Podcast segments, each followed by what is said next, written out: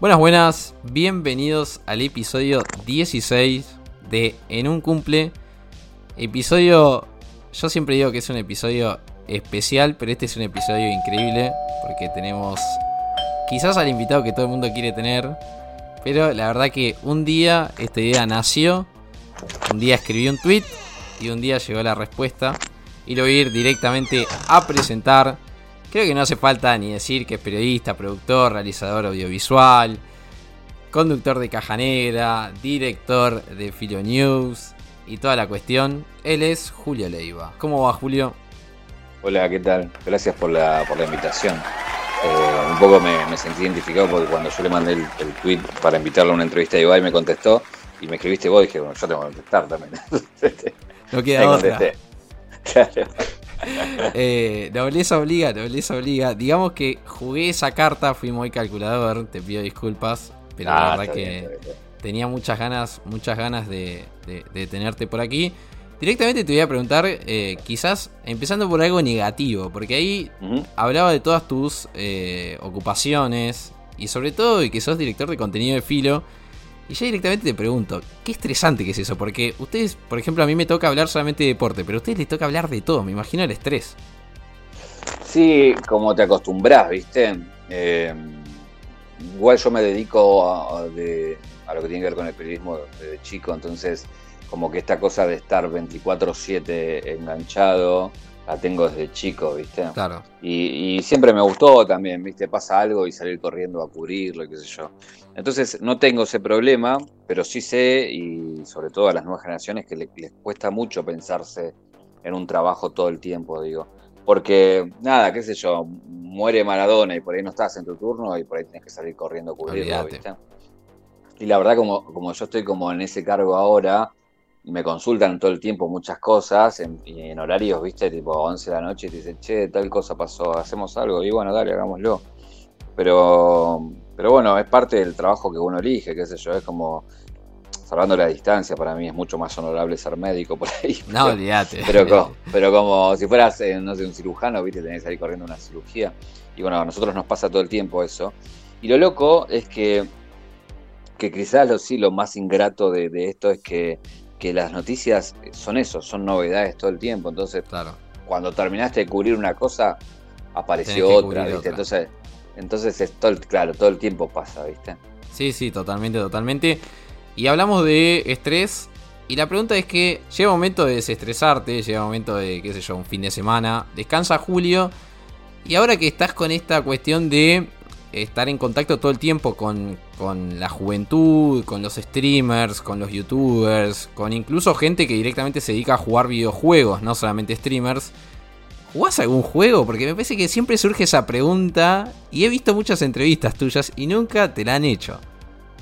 No, sabes que ahora, ahora no, porque no, justamente no tengo con qué, digamos, como que me tengo que comprar una compu, tengo que armarme y todo eso, ¿viste? Y, eso, eso hizo que me retrase y que no juegue. Juego cosas que tienen que ver más con el celu, cosas que quiero ver cómo son y demás, pero, pero la verdad que tengo ganas y me falta tiempo y, y, decisión en cuanto a armarme, porque yo creo que va de la mano, yo creo que cuando decida, no sé, armarme esa compu va a ser para jugar y para streamear, ¿viste? Entonces... Eh, es como que, nada, estoy a la espera de eso, de tomar esa decisión más que nada. Que no, que justamente lo que me falta es tiempo, ¿viste? Claro. Entonces, como que no, no me termino nunca de acomodar para, eso, pero, pero sí miro mucho, miro mucho para tratar de entender, ¿viste? Miro mucho cómo juegan, eh, miro mucho stream. Eh, eso sí lo, lo, hago, lo hago bastante y quizás muchas veces lo hago también para, para descolgar, porque sé que ahí no me, Digo, no, no, no se juega nada. Porque si yo estoy mirando un partido de fútbol, es capaz que diga, che, ¿por qué no hacemos tal cosa? Porque justo metió esa jugada o lo que sea. Y en el stream todavía, viste, no, no hay tanta urgencia con eso. Eh, son muy puntuales las cosas. Es como si se juntara Ibai elegante, bueno, ahí sí tenés que estar mirando como para cubrirlo, ¿viste? Sí, sí, sí. Es más, es más relajado. Claro, sí, sí, eso. Incluso cuando está Ibai elegante, sí, subí, justo tengo que salir, pero entra a YouTube y seguramente va a estar la repetición. Pero vos dejaste ahí algo que, digamos que podría ser un título, porque me dijiste, me armo la compu y capaz empezar a jugar y streamear. ¿Podemos ver un Julio Leiva streamer? Es que la verdad hay una cuestión ahí que me parece eh, que tengo dos temas con eso. Uno es que sé que es una comunidad eh, hermosa, pero muy cerrada, viste, que no entra cualquiera. Y yo tuve la suerte por las entrevistas y porque muchos streamers reaccionaron a las entrevistas, de que recibo mucho cariño desde esa comunidad. Y también recibo mucho pedido de decir, che, ¿cuándo vas a streamear? Entonces, me parece muy ingrato de mi parte no aprovechar esa oportunidad que se me está dando, ¿viste? No, obvio. Eh, entonces digo, che, tanta gente que quiere entrar y no le dan bola, y yo que tengo la oportunidad y todo el mundo me dice, che, ¿cuándo streameás? O, o venite, o hacemos esto, o lo otro. Y digo, viste, estoy para, por ahí, siento que estoy desaprovechando por ahí una oportunidad, viste. Sí, Entonces creo que en algún momento, en algún momento creo que va a pasar. Eh, que, digo, no, viste, siempre estamos con filo ahí con el amague de hacerlo. Claro. Y yo creo que en algún momento lo, vamos a hacer porque lo, lo, debemos hacer. Pero justamente lo otro, decía, tenía dos cosas. Lo otro que es que para mí tiene que ser algo que valga la pena, ¿viste? Como que no, no quiero entrar con algo que, sienta que, ¿viste? Que nada, veía mucha gente medio que con, claro, que con la pandemia entraba a probar, ¿viste? Se aburría y se iba. Yo quiero entrar con algo, o queremos entrar con algo que sabemos que lo vamos a sostener en el tiempo, ¿viste? a mí me vas a llamar, me vas a llamar este jueves y el jueves que viene y el otro y el otro, y yo voy a estar porque quiero ir a hacerlo, ¿viste? Claro, claro. Eh, entonces estoy como nada, esperando también eso. Es que la verdad es como que no termino de acomodarme con los tiempos, porque cuando más o menos ya tenía un montón de cosas resueltas, apareció lo de España, del viaje, y eso nos retrasó un montón de otras cosas. Sí, olvídate. Y, ahora estamos como terminando de editar todo lo que tiene que ver con España, y ahora empezamos a tener tiempo para otra cosa. Lo que tiene el equipo de filo es eso, que es chico y se arma y se desarma según el proyecto, ¿viste? Claro, claro. Entonces, cuando terminamos el proyecto España, abrimos tiempo para otro proyecto. Claro, claro. Yo voy a ir ahora, me voy a dar el lujo de ir un poco más en el pasado. Cuando yo tenía más o menos unos 17, en algún momento de, mi vida, yo he ido a muchos recitales cuando era, cuando era joven. Y por ende, mucho recital de rock, mucho recital de heavy. Por ende, veía la, la banderita de Vorterix. Empecé a escuchar la Vorterix. Y me encuentro con, yo creo que el programa que realmente me marcó, sobre todo como adolescente, y para lo de ahora, que fue Ácido. Y en ese momento era un Julio Leiva distinto, porque yo recuerdo las Leibaladas, el Doctor Leiva, todas esas cosas que me parece que te sacaron un poco de esa zona de confort, más del palo del rock, pero más del periodismo, y que ha sido medio que te tiraste aguas abiertas y decir, bueno, listo, esto es así y vamos, ¿no? Es que es relativo eso, ¿viste? Porque según en qué faceta del proyecto me encontrás. Claro. Porque, porque ponele, para mucho público de Vortex en ese momento yo era el, periodista serio porque justamente hacía eso con Mario y con Cheque. Pero yo venía de hacer 10 años de humor, de, hacer guiones de humor, ¿viste? Claro, claro. Eh, entonces, digo, siempre tuve facilidad como para las dos cosas, facilidad en el sentido de que laburé las dos cosas, lo que tenía que ver con lo serio, lo periodístico y también con el humor, porque no sé, he guionado, no sé, las cosas de Lalo a las cosas de, no sé, de Mex Urtiz Berea o de un montón de otros humoristas de la, radio. Entonces fue el lugar donde se me permitió jugar como esas dos facetas, ¿viste? Pero también entendía que el rol que tenía que jugar en ácido era justamente del serio gracioso, ¿viste? Tenía que ser en serio muchas veces para que el resto sea gracioso. Eh, entonces nada, ahí era como que, jugaba con eso y cada tanto, viste, me iba a la mierda un poco para, sorprender, viste.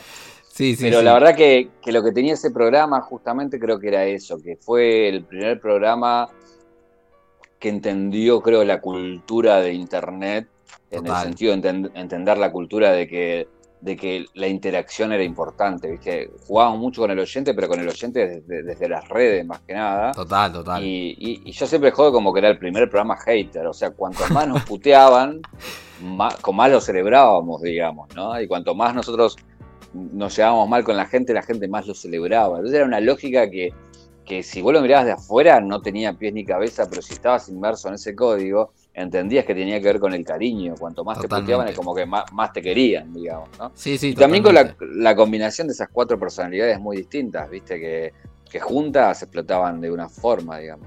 Sí, sí, totalmente, totalmente. Eh, incluso es lógico un poco lo que decís esto de ser serio, ¿no? Porque bueno, al Tucu lo tenés de compañero hace mil años, pero ya con una persona así, si no adoptás el rol serio, en cierto punto te superponés porque todo lo que dice el hombre te hace reír.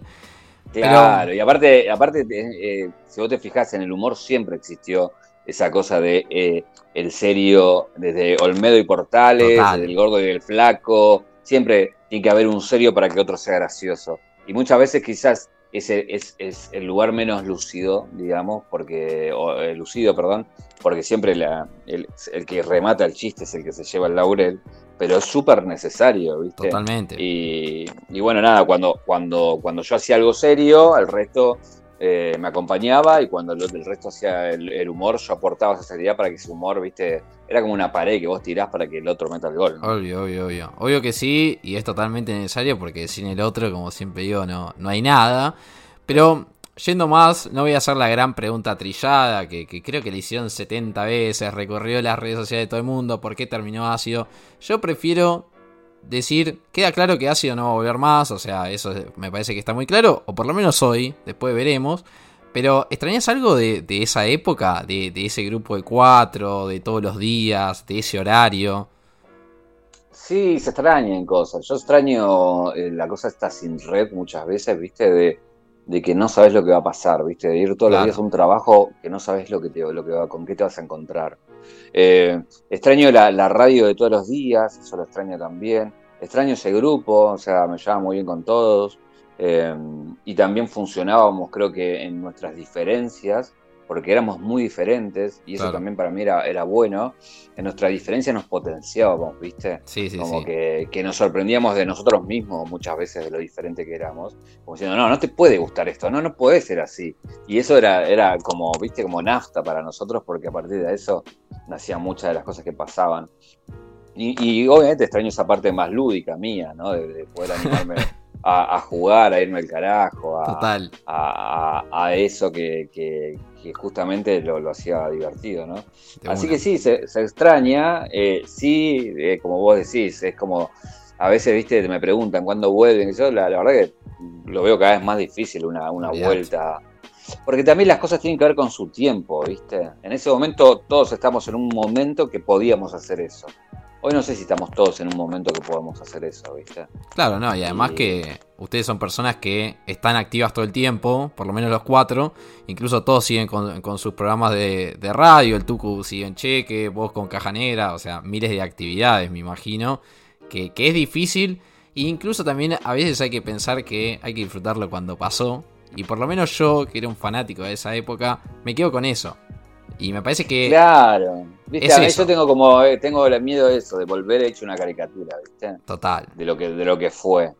Lo, lo, lo loco de ácido y, y, que fue muy loco que yo no. Nunca me. Mira que hace 20 años de laburo en radio, ¿viste? Que nunca me pasó en ningún lado. Es que ácido duró dos años nada más, ¿no? Creo que fue 2014 y 2015. Fueron como cinco.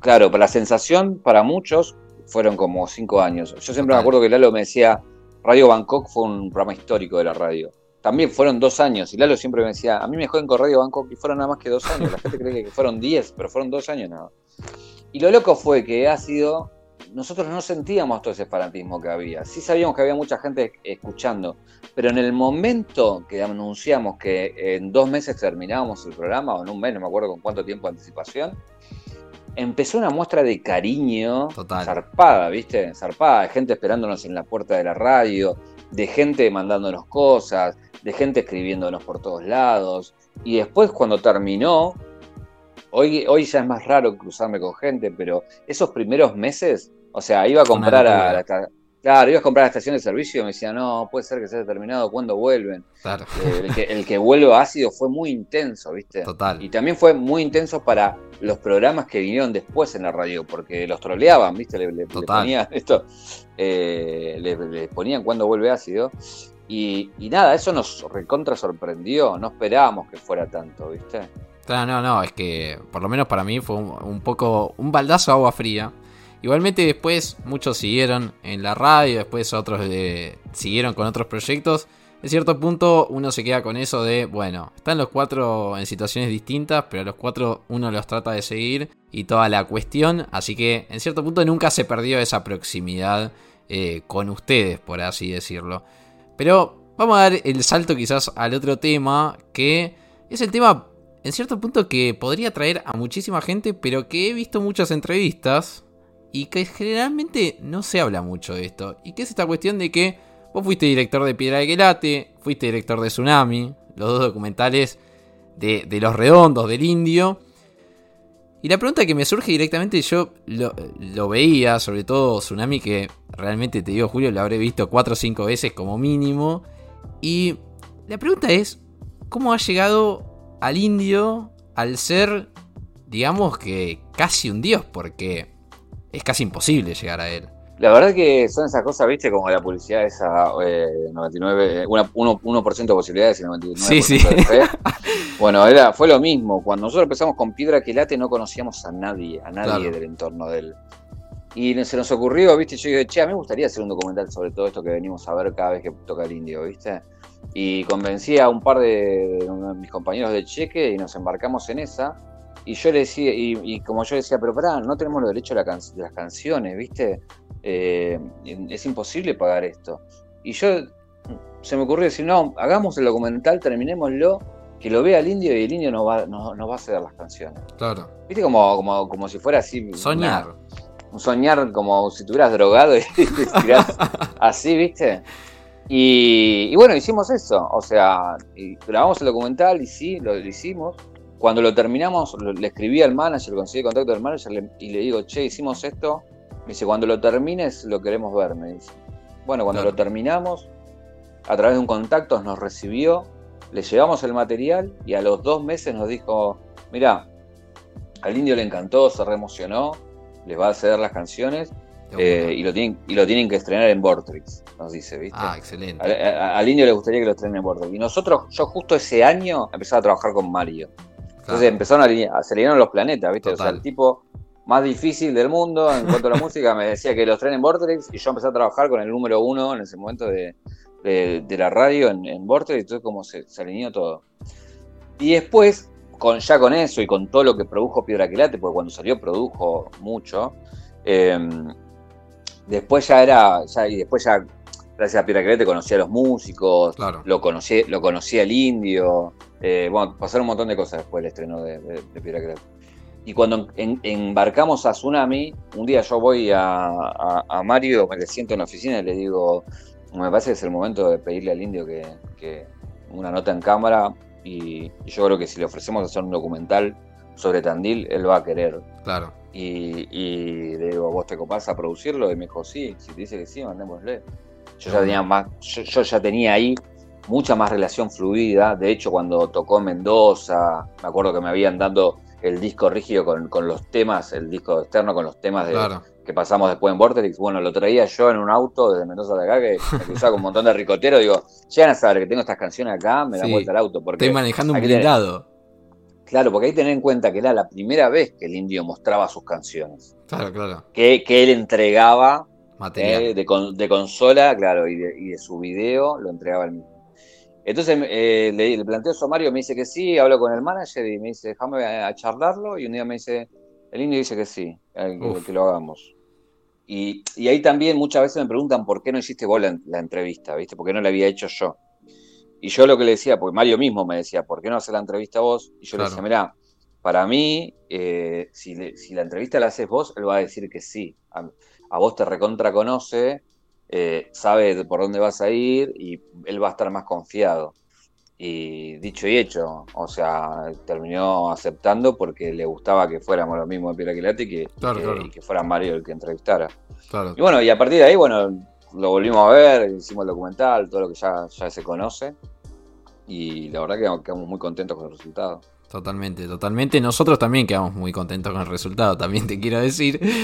Y Ahí hablabas un poco de Tsunami, ¿no? Y digamos que Tsunami fue un poco cumplir el sueño, no voy a decir de tu vida porque creo que te queda mucho por vivir, pero fue un poco cumplir el sueño de, la adolescencia, esa adolescencia de los 90, de seguir al indio a todos lados, de escucharlo todo el tiempo. Y de buenas a primeras te llega un mensaje y te dicen, sí, el indio quiere, quiere hacer la entrevista. ¿Fue un poco cumplir ese sueño? Sí, totalmente. Yo creo que cuando terminé Tsunami y lo entregamos, yo creo que ahí cerré, cerré mi adolescencia. Eh, tuve esa, esa, sensación, ¿viste? De decir, más, no puedo hacer por el pibe que iba a los shows a los 17, 18 años. Claro, total. O sea, eh, em, Los Redondos fue la banda de sonido de mi, de mi adolescencia y, yo que he ido a Huracán, a River, eh, a, todos lados. a, todos lados estaba haciendo el documental del, tipo que, que, admiraba en, mi adolescencia.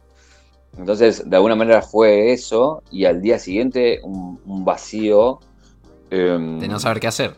De no saber qué hacer en el sentido de que, más allá de que a mí me gustara o no, periodísticamente, una nota con el indio era lo que cualquier periodista en Argentina deseaba. Y hacer un documental con él, periodísticamente, tenía una potencia que muy pocas veces lo, podría repetir, digamos, ¿no? Entonces me quedó como esa sensación, bueno, ¿ahora qué después de esto, viste? Y la verdad que después el tiempo me demostró que, sí, que había un montón de otras cosas que, que, sí me iban a vibrar de la misma de la misma forma, porque el tema fue eso, la adrenalina que sentimos nosotros en ese documental es muy difícil de Incomparable. Superar, ¿viste? Claro. Entonces, después sí, eh, no sé, lo más próximo es España, si vos me decís, che, vas a ir a entrevistar gente a España ¿Entendés? Y, un montón de gente va a estar pendiente de eso. Yo te decía, no, ni en pedo va a pasar eso. Claro. Y sí, y pasó. Claro, claro, totalmente. Bueno, por eso yo justamente decía el sueño de la adolescencia, porque después viste que la vida sigue, se abren otras puertas, se abren otros proyectos y, todo, y todo sigue. Y antes, antes de irme justamente del tema de, los redondos, del indio, estuviste en Epecuen, en el último recital de los fundamentalistas, escuché por ahí. Sí. Y te pregunto, porque lo vimos a un indio grabado, es decir, en pantalla. ¿Te gustaría verlo de nuevo en un escenario? Obvio, obvio que me, gustaría. Me gustaría por, por, él, por sus músicos, por su gente, los que trabajan con él, y sobre todo por la gente, por su público. Yo creo que, que, nada, eh, viste, tiene esa frase de las despedidas son esos dolores dulces, ¿no? Claro. Entonces, bueno, nada, me parece que, todos se merecen una, despedida con ese, con ese sabor de, saber que va a ser la última y, vivirla de esa manera. Total. Lo cual lo veo muy difícil. Hoy, si me decís, lo veo casi imposible por, por diferentes contextos y realidades que ya sabemos de la pandemia a muchos otros. Pero, pero bueno, nada, como te digo, siempre las esperanzas siempre están, sobre todo por esto, ¿viste? De que sería, sería bueno para, para todos los que te nombré eh, pasar de nuevo por esa experiencia. Totalmente, totalmente. Y ahí un poco vos lo, dijiste. Igualmente yo te voy a hacer la pregunta. Te dije que tenía una pregunta que quizás me podías putear. Capaz es esta. y directamente te voy a preguntar si puedo. Si puedo preguntarte o si te comprometo mucho de si existe la posibilidad de que, no digamos ahora, pero quizás en unos añitos, cuando esto del COVID pase, si existe esa posibilidad de que el India vuelva a tocar. ¿Te la puedo hacer o no? No, hacérmela sí. Ahora yo tengo elementos para decirte que hoy la veo imposible, justamente por eso, por, lo que te decía recién. Hay, hay muchos temas que, son complicados, que tienen que ver con, eso, con su salud, con, con, que plantear algo así hoy en día y juntar un montón de gente, viste, eh, es difícil. Em, la verdad que hoy lo veo muy difícil, eh, pero siempre las posibilidades están, viste, es como que vos decís, eh, en alguna de esas se alinean los planetas y, la verdad yo siempre también quiero que, o sea, no, quiero que la gente tenga y que el toque y que la gente tenga esperanza de que eso suceda, digamos, ¿no? Ojalá, ojalá pase, pero. Es difícil. Pero bueno, eso es difícil y el tiempo lo dirá, ¿no? Totalmente, totalmente. Te voy a dejar de molestar con el indio. nada, tranqui, tranqui. Porque, nada, todo el mundo, me imagino, muchos, muchos ricoteros seguramente conocidos estarán eh, escuchando. Pero me voy a ir a uno de los programas que quizás te preparó a lo que venía en Caja Negra antes de saltar claramente, porque claramente vamos a hablar de Caja Negra, quédense tranquilos, que fue La máquina de escribir voces, que fue un programa que yo me acuerdo la escuchaba los sábados, cuando creo que era la repetición, no me acuerdo si salía los sábados, Y que directamente te pregunto, ¿fue la antesala a ese caja negra? O sea, ¿fue la preparación más o menos que vos tuviste? Ese, digamos, jugaste en la tercera de, caja negra. ¿Te sirvió ese ciclo?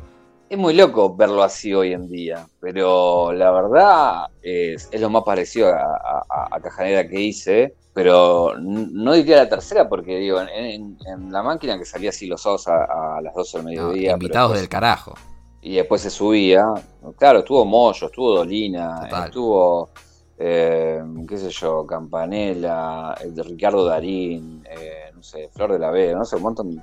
Fueron como creo que 12, 12, 14 capítulos.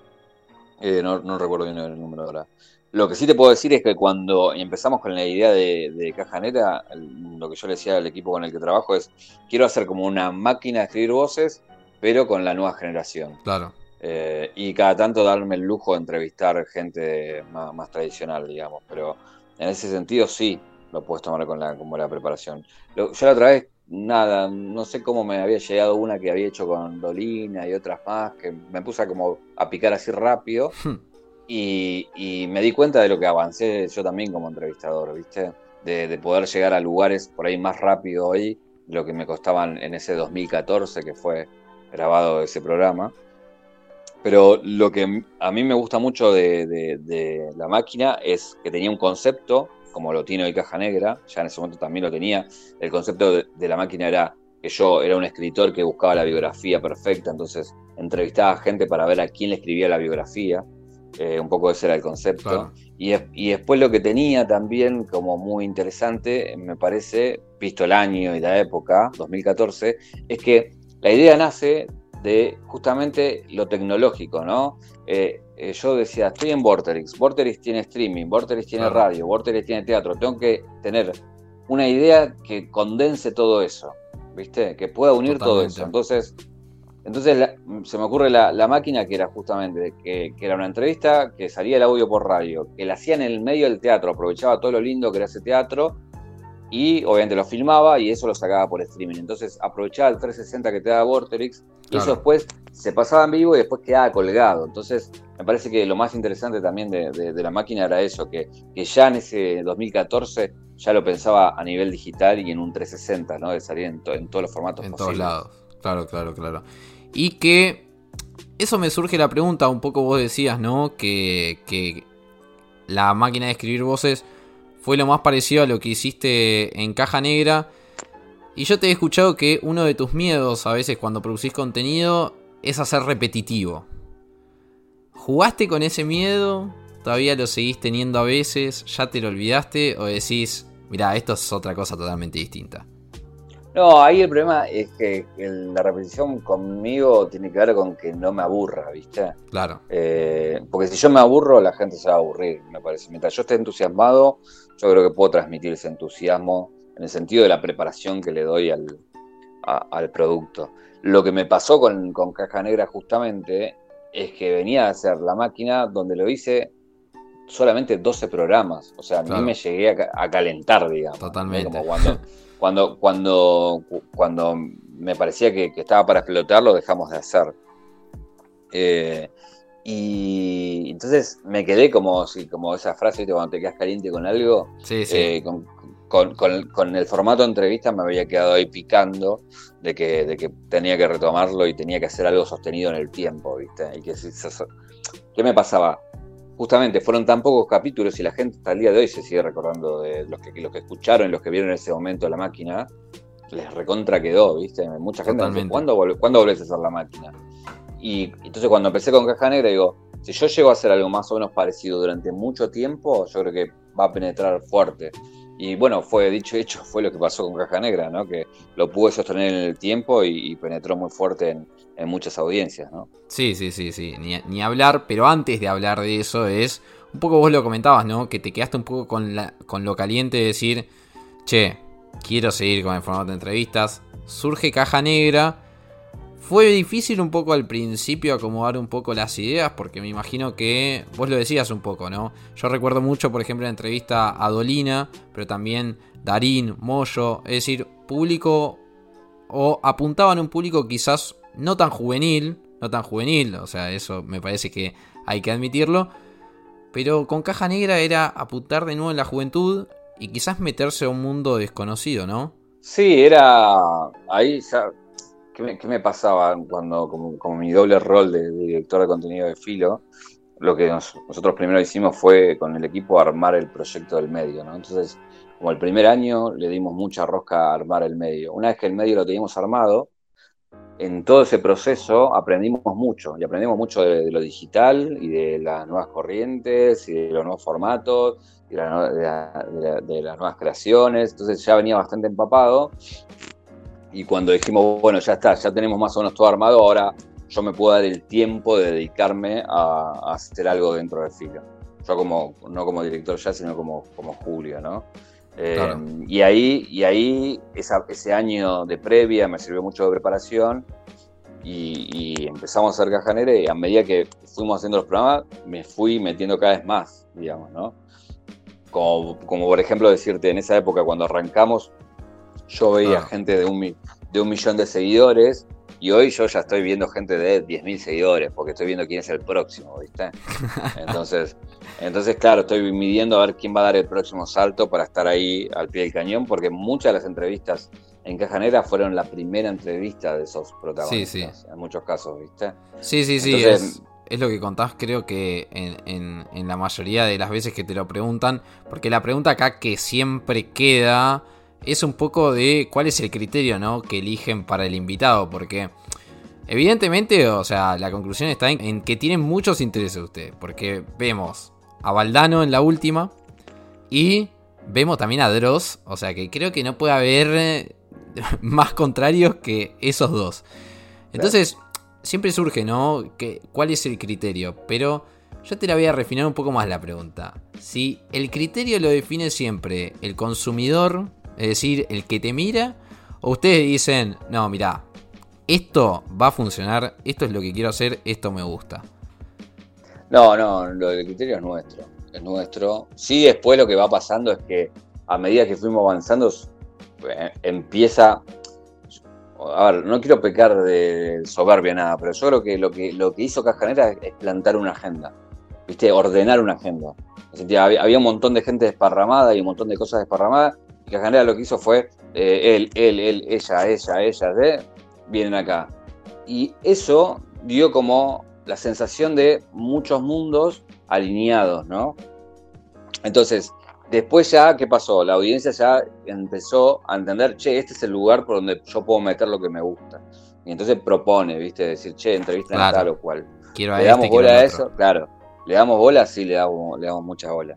Ahora, ¿Quiénes decidimos? Nosotros, lo que queremos. Y ahí hay dos criterios como muy azarosos eh, y finos a la vez, que es, eh, elegimos todo lo que tiene que ver con lo digital, pero tiene que tener algo que a mí me interese. Claro. Y, después elegimos algo que no tenga nada que ver con lo, lo digital, pero tiene mucho lo que me interesa. Claro. Como uno, como uno de esos dos mundos, yo, entrevistando a Valdano, legitimo un montón el lugar. Total. Para que el día de mañana venga cualquier chico y esté a la altura de Valdano. Total. ¿Entendés? Total. Entonces me parece que hace eso, ¿no? Esta cosa de, de que después se traduce en que vean padres e hijos, eh, en el sentido de que, de que pueden ver a un Brunenger y después a un Valdano o a un Pepe Mujica y después a un Marquito Navaja o a cualquier otro streamer, digamos, ¿no? Sí, Entonces, lindo.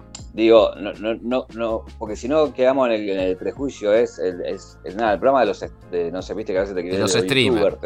o de los youtubers, te dicen, claro, Claro, claro, y, justamente lo que viene Caja Negra a, pelear un poco es ese sentido común, ¿no?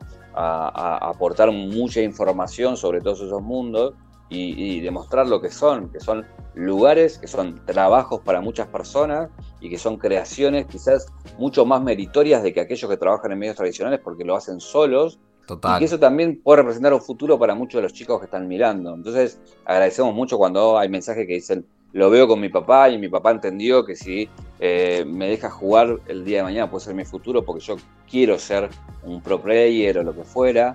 Eh, entonces ahí me parece que está interesante, ¿viste? Sí, sí, sí, sí, sí, totalmente, totalmente. Y ya digamos que un poco eligen el, el, invitado en esta pequeña historia que nos vamos armando, eligen el invitado, dicen, bueno, vamos por este. Y la pregunta que todo el mundo me dijo, esta pregunta se la tenés que hacer, porque la quiero saber, sobre todo mis dos amigos, Pablo y Manso, que los pueden escuchar en otro episodio de este podcast, que me dijeron, le tenía que preguntar a Julio cuánto tarda en preparar una caja negra, porque no puede saber tanto de los invitados. ¿Sabes que no tanto? Eh, a ver, si yo te, dijera mi ideal, si vos me das tres días, yo preparo la recontra, preparo bien a la nota, ¿viste? Claro.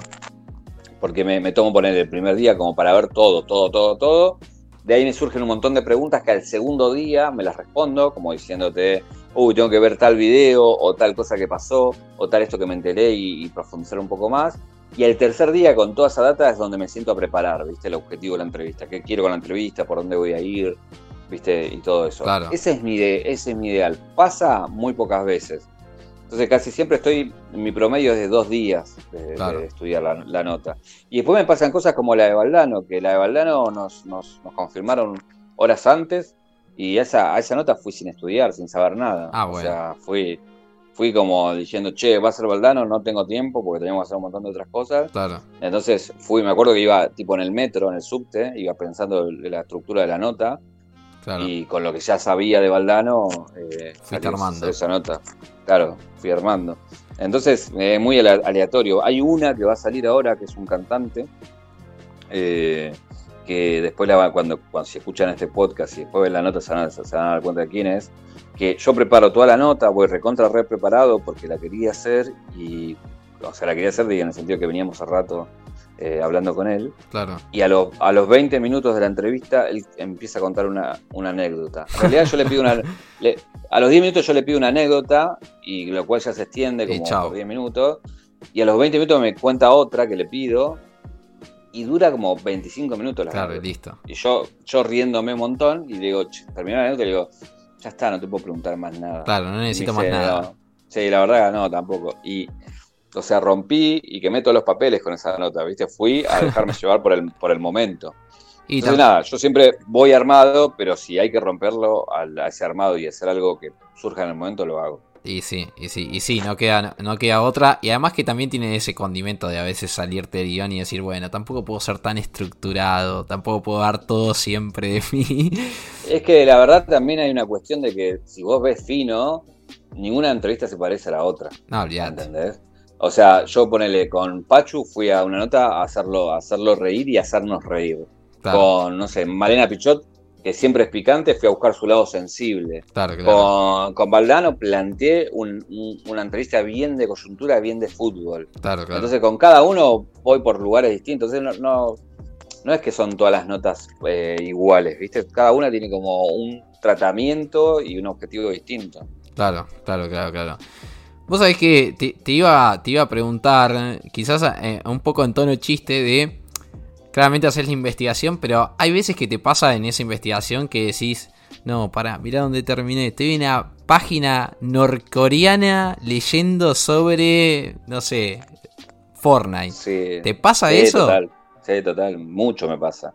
Y aparte porque, viste, también, ¿qué pasa? Cuando vos empezás a investigar, empezás a, descubrir cosas, viste, cosas que no sabías. Y también, no sé, esto, no sé, estás entrevistando a, a, un eh, trapero que eh, inspiró su canción en un anime japonés. Y después estás leyendo, me acuerdo por eso, porque dijiste lo de norcoreano, estás leyendo sobre el anime y por qué el chabón le pegó el anime.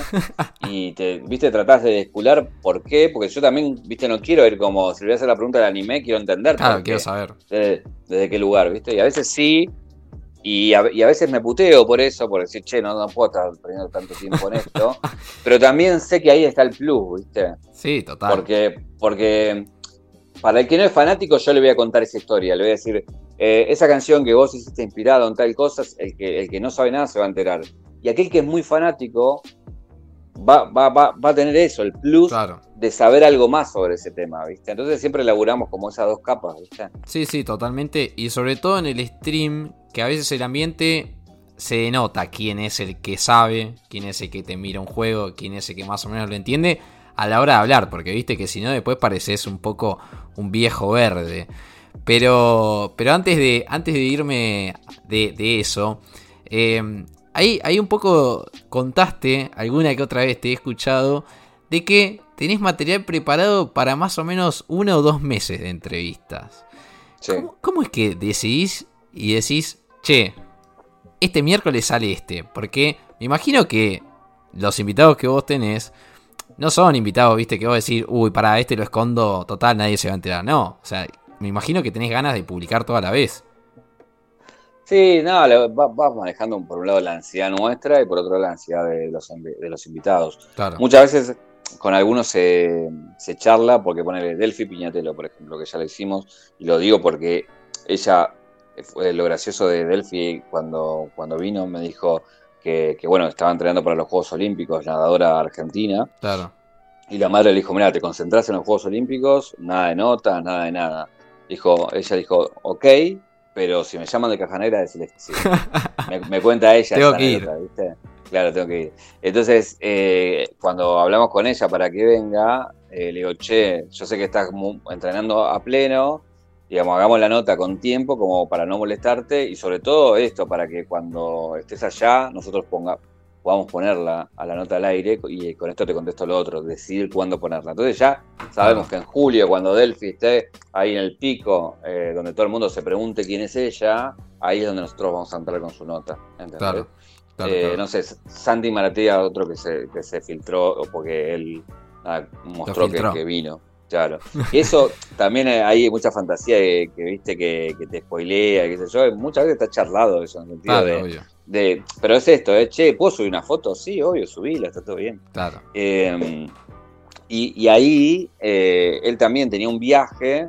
Entonces dijo, bueno, che, si, si esperamos a tu viaje va a salir dentro de tres meses. Hagamos la hora y y salen dos meses, ¿viste? Sí, sí. Y así, vamos, así vamos viendo. Y otros por ahí tienen compromisos que tienen que ver, saca, el disco, entonces salimos en la fecha de que sale el disco, o saca el libro, y así vamos ahí, nada, un poco acomodando todo, ¿no? Claro, claro. Bueno, un poco lo del spoiler pasó, me, acuerdo, con, con, el Duki, que creo que lo había dicho con Ibai y después dijo, uy, no, me la remandé y te pidió disculpas por, por Twitter. Bueno, ese sí fue spoiler porque eh, él no sabía y que, que, que, no, que no a ver, no es que no sabía, él lo podía decir, está todo bien. Pero de hecho para nosotros fue mucho mejor porque lo dijo, explotó. ¿entendés? Y explotó, y lo dijo en un lugar donde había un montón de audiencia. Entonces, spoiler, digamos, ¿no? Claro. Eh, entonces después nosotros ya empezamos a jugar con eso, ¿viste? Nos pareció gracioso. Y él también se quedó culposo, entonces jugábamos con eso y nos reíamos. totalmente, totalmente. Pero, bueno, elegimos el invitado ya con el criterio. Vamos, lo grabamos, ya está grabado. Ya decidimos, cuando se publica, se publica. Y a veces te pasa de ver la entrevista. Primero la pregunta, ¿te ves de nuevo? Y cuando te ves de nuevo, a veces decís, ay, no te la puedo creer. Me olvidé de preguntarle esto. ¿Te pasa eso?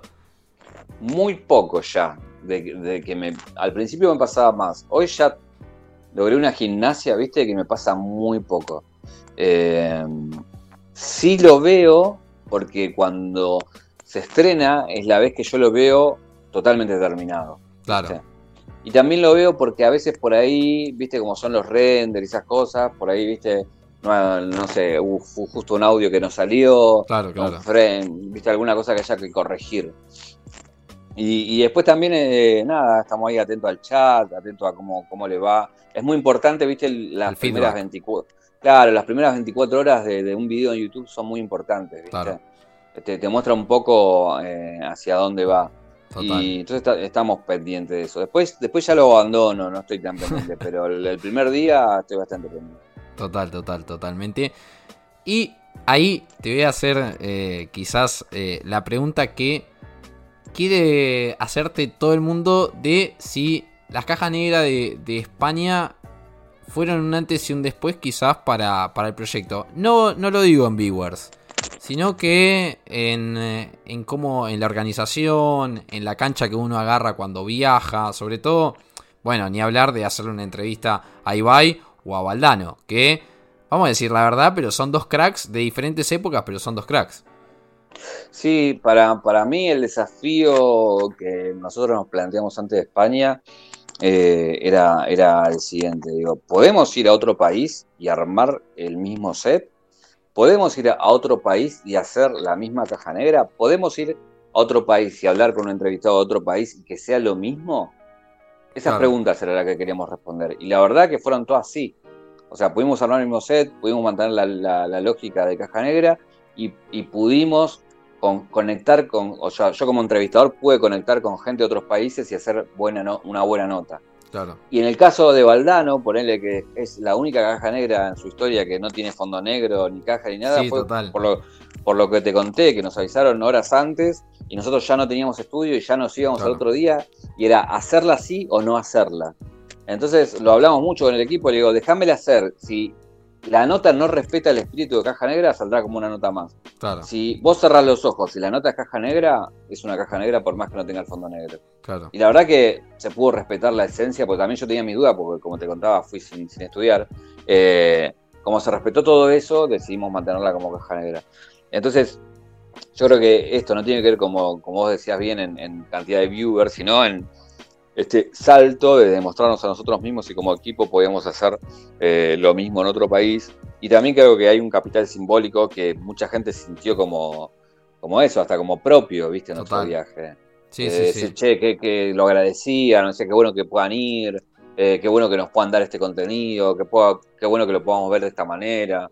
Así que nada, estamos muy contentos con todo el resultado y todavía quedan, quedan algunas por estrenar. Ah, bueno, bueno. Bueno, quedamos con esa primicia. Todavía quedan notas de España, eso, eso es lo bueno. Bueno, el, domingo, bueno, ya, ya vamos a estar con, una nota de Andorra, así que ya van a ver que hasta fuimos a Andorra a, poder grabar. Y nada, que también, viste, como vos decís, nada, Andorra, el país de los youtubers. Y yo te digo, qué loco, ¿cómo será, no? Y después, un tiempo después, vos estás viajando a Andorra y estás en, un auto entrando en la frontera y ¿qué carajo hago? ¿Qué carajo? ¿Viste? Total. Sí, ¿viste? ¿Y hasta dónde nos trajo esto? ¿Viste? Es increíble. Sí, sí, y estar en la casa de, en la casa de un youtuber y decir, mira dónde estoy, y con esta vista y, esta locura. Eh, pero bueno, nada, estas cosas nos, nos dio el programa, ¿viste? Totalmente, totalmente. Y ahora, digamos que en la fase final un poco de, este episodio, lamentablemente, vamos a ir quizás con unas preguntas que son por ahí un poco más ping-pong. Y la primera que me surge es, ¿qué caja negra te falta? Yo creo que me, faltan las que son difíciles y que cualquier periodista creo que querría tener. Claro. Eh, las típicas, yo siempre lo digo, la desde el indio, eh, Riquelme, Messi, el presidente, eh, no sé, qué sé yo, digo, Nicky Nicole todavía no la hice, nos falta, eh, no sé, nos faltan un montón que creemos que todavía. Y después creo que la, esta oportunidad de viajar nos abrió mucho el abanico y las posibilidades también, ¿no? Antes yo te decía, no sé, un Rubius, y yo te decía, no, imposible. Y ahora, y ahora después de haber hecho igual, te digo, ¿y capaz quién te dice? Claro. ¿Viste? Eh, así que yo creo que faltan todavía un par. O sea que todavía queda caja negra con eso no, también nos quedamos tranquilos. Y la otra pregunta es, ¿qué caja negra nunca harías? O también te hago la pregunta, ¿hay una caja negra que nunca harías? No, no, ninguna desde la previa que me diga que viste tal cosa. No, yo creo que mi rol es el del periodista, entonces yo la entrevista la hago y muchas veces eh, consumiendo o no el personaje, respetando o no respetándolo, eh, queriéndolo o no queriéndolo. Eh, mi rol justamente es sacar una buena entrevista. Em, entonces, mientras yo pueda sacar una buena entrevista, eh, la, voy a hacer, no tengo, no tengo problema. Quizás así puntualmente no hay nadie, pero por ahí eh, no, me ha pasado de que me dicen, che, llamó tal o tal quiere, y por ahí me parece que, no va porque no va por ahí con, con el formato. Con la, con el formato, con la anda del programa, o por algún, o por H o por B tiene algo que me parece que, o nos parece que no, ¿viste? Claro. Pero en la, pero en la previa nadie, nadie, en particular. Bueno, sacamos ya la conclusión de que han llamado muchos a decirte, che, quiero una caja negra. Sí, un montón. Pero lo loco es eso, que nosotros cuando arrancamos, nosotros arrancamos con, no sé... Siendo NN. NN, siendo 10.000 suscriptores y haciéndonos de abajo. O sea, yo, como vos me conocés, que venía de la radio, de ácido, del documental, ¿eh? para la gente de internet yo era nadie, ¿eh? sigo siendo para mucho nadie. Pero bueno, me empezó a conocer un montón de gente gracias a Caja Negra. Entonces, cuando, cuando recién arrancamos, yo aprovechaba un poco eso. Por ahí mi pasado con la radio llamaba a gente por ahí que conocía, digo, che, estoy con este nuevo proyecto. Y después, a medida que fue avanzando y que se fue conociendo, después pegó varios saltos, ¿viste? Con, con Coscu pegó un salto, con Bizarrap pegó otro salto, con Elegante pegó otro salto, con Ibai también ahora pegó otro salto, digo, y así te, con, te puedo nombrar un montón. No sé, con Paulina Cocina también pegó otro, otro salto. Y, ahora sí, nos pasa que, tenemos una lista enorme de gente que, quiere venir y también tenemos ese problema que es una vez por semana. Ahora hicimos esto de dos veces por semana para que no nos queden tan viejas las cajas negras de España. Pero entonces, eh, digo, a mí hasta fin de año me quedan, no sé, 30 programas. Y, y no puedo, viste, decirle así a, que sea todo el mundo, tengo que, elegir. justamente para que mantenga el espíritu y mantenga un poco la, dinámica de lo que es, ¿no? Olvídate, olvídate. Tengo una pregunta, la segunda y última, te lo prometo, pregunta quizás un poco comprometida, de ¿cuál es la caja negra favorita de Julio Leiva? ¿Te la puedo hacer esa pregunta o es muy comprometida? En realidad no tengo ninguna preferida. Así que yo te diga, esta nota es la que más me gusta. Claro, claro, totalmente. Porque, no sé, desde el lado periodístico, la de Rodrigo La Serna me parece como para poner un cuadrito, ¿viste? Como tiene todos los climas, tiene, todo tiene todo. Desde el lado filosófico te puedo decir la de Pepe Mujica. Desde el lado de entender la industria de la música de hoy, la de Bizarrap. Desde el lado de entender la, eh, lo que es el, entretenimiento en cuanto a videojuegos, la de Frank Caster. En el lado de entender lo que es el mundo streamer, la de Coscu. En el lado de entender lo que es hoy YouTube, la de Paulina Cocina. Y así te puedo decir, viste, un montón. Claro. Eh, entonces, que depende para qué, te diría, viste, cuál es la, que más recomiendo, ¿no? Claro, claro. Son todos como hijitos, vamos a decir. Vamos a ponerlo ahí. Viste que los padres nunca quieren elegir el favorito. Claro. Eh, pero, pero está muy bien lo que decís porque, bueno, cada uno tiene sus particularidades y obviamente creo que lo que destaca en Caja Negra, que también todos tenemos eh, en cierto punto todos nos unimos ahí, pero todos tenemos distintos intereses y que a veces teniendo distintos intereses se nos prende otro al ver también eh, Caja Negra. Un poco también es la idea esa, ¿viste? Como si vos me decís, che, yo tengo que mostrarle una a mi viejo, ¿entendés? O a mi tío. Yo digo, mostrarle la de Valdano, que es una reporta de entrada, ¿viste? ¿Le gusta el fútbol? Sí, mostrarle la de Valdano. Y después nos pasa eso, que terminan entrando por una nota y después se terminan nada, enamorando de, enamorando del formato y les, encanta la, forma de, cómo está planteada la entrevista y se quedan viendo. Viste, me pasa a mí, yo tengo gente de 60 años que mira Cajanera, pero porque le gusta. Y, termina, viste, agradeciendo que se descubrí estos pibes y me encanta estos pibes y estas pibas, todo lo nuevo que están haciendo y estoy entendiendo. Y lo, y lo bueno que estoy quedando canchero con mis nietos y con, viste, es una locura. Eh, y la verdad que nada, eso nos pone muy contentos, viste. Olvídate, olvídate, olvídate que sí. Y en cierto punto, volviendo, ahora sí, en las últimas, ¿cuál es la que vos dijiste en esta, con esta caja negra? Empecé a estar pegado, como se dice ahora. Hay una que vos digas, che, con esta la verdad la rompimos y ahí nos fuimos para arriba. Depende para qué, ¿viste? La, la de Paulina Cocina fue la que nos dio el primer trending topic y lo que nos dio también para conocernos ahí en YouTube. Eh, la de Cosco fue la que nos abrió el mundo streamer. Claro. Eh, la de Bizarra fue la que nos abrió el mundo de la música. O sea, como a partir de ahí es como que empezamos a, tener un lugar de importancia en la, industria. Eh, la de Ibai, yo creo que nos amplió internacionalmente. Hoy nos sigue mucha gente de España, de países tipo, no sé, a mí me escribe gente de El Salvador, de Honduras, ¿viste? Como claro, claro, cosas que vos decís, no, no lo loquísimas. Claro que no lo puedes entender. Entonces creo que ahí también es lo mismo, es como sería injusto decirte una porque depende para qué, y estas las que te nombré fueron bisagras cada una en, un lugar específico, ¿viste? Claro, claro. Eh, yo creo que, justamente eh, un poco esa escalerita que fuimos haciendo fue lo que nos llevó hasta donde estamos hoy, ¿no? Totalmente, totalmente. Y ahora sí, quizás es la última con respecto a Caja Negra, todavía no es la última pregunta, pero sí es la última con respecto a Caja Negra.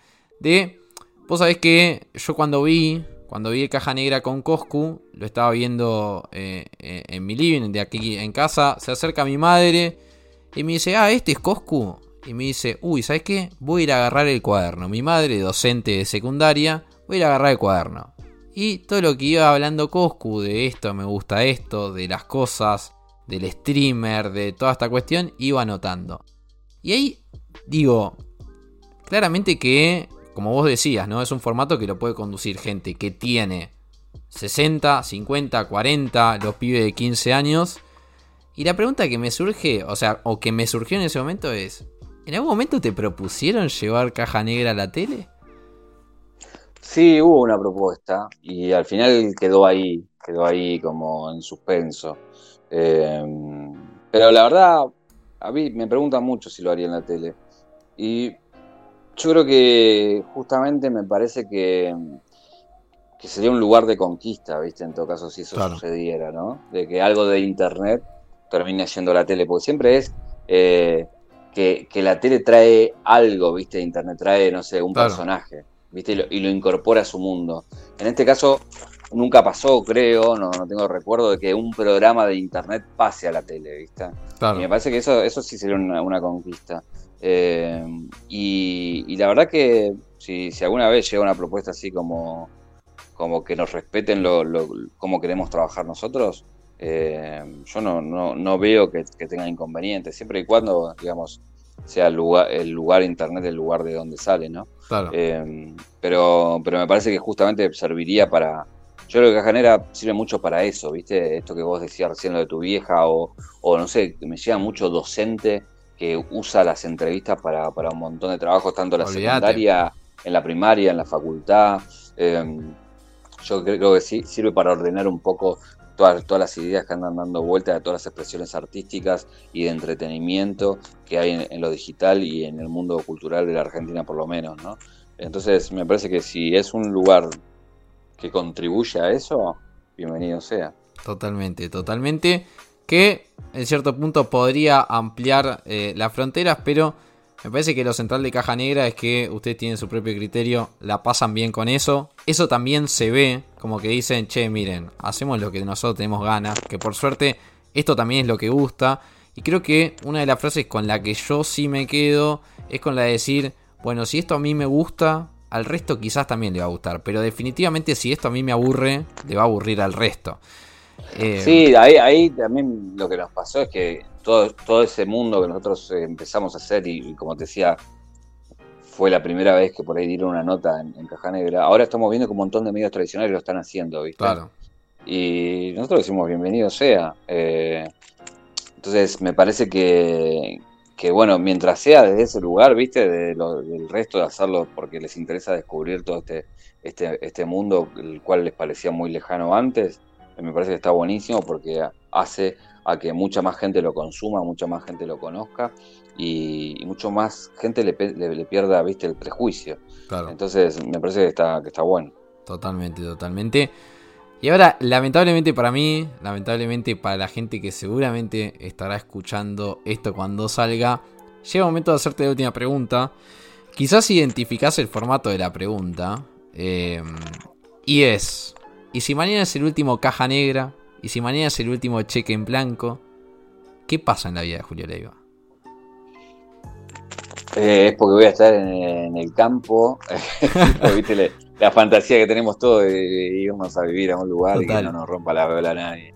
Eh, no, yo creo que tengo dos, pendientes que en algún momento mm, no sé cómo, pero lo voy a hacer porque creo que ya me conozco, ¿viste? Cuando me pica el bicho es como que, no sé, me picó el bicho del documental y digo, no, un documental es un quilombo, no sé, no sé nada de filmar, tengo que empezar de cero. Pero, viste, es una pulsión que después no la puedo frenar y termino, y termino haciendo el documental y aprendiendo lo que tengo que aprender para hacerlo, ¿no? Y, esa pulsión la tengo con, con, un libro y con una película, ¿viste? Y creo que en algún momento lo voy a hacer, no sé cómo, pero es un bicho que me pica hace tiempo y que, y que me lo voy a tener que sacar de encima para que me termine de no me rasque más, ¿viste?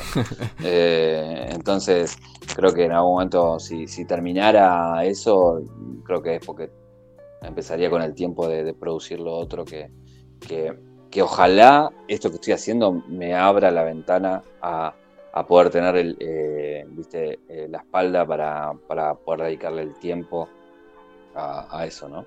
Totalmente, totalmente. Ahora sí, llega el momento, como siempre pasa al final de, los episodios, llega momento de hacer los anuncios de los emprendimientos de mis amigas, arroba marucancha libros si usted quiere libros, arroba guadalupe fernández-in si usted quiere comprar la más linda ropita, arroba blau encuadernación si usted quiere comprar bellos cuadernos y arroba suyay sustentable si usted quiere comprar productos sustentables. Ahora sí es la última de ¿Cómo la pasaste, Julio? Siempre hago la misma pregunta al final.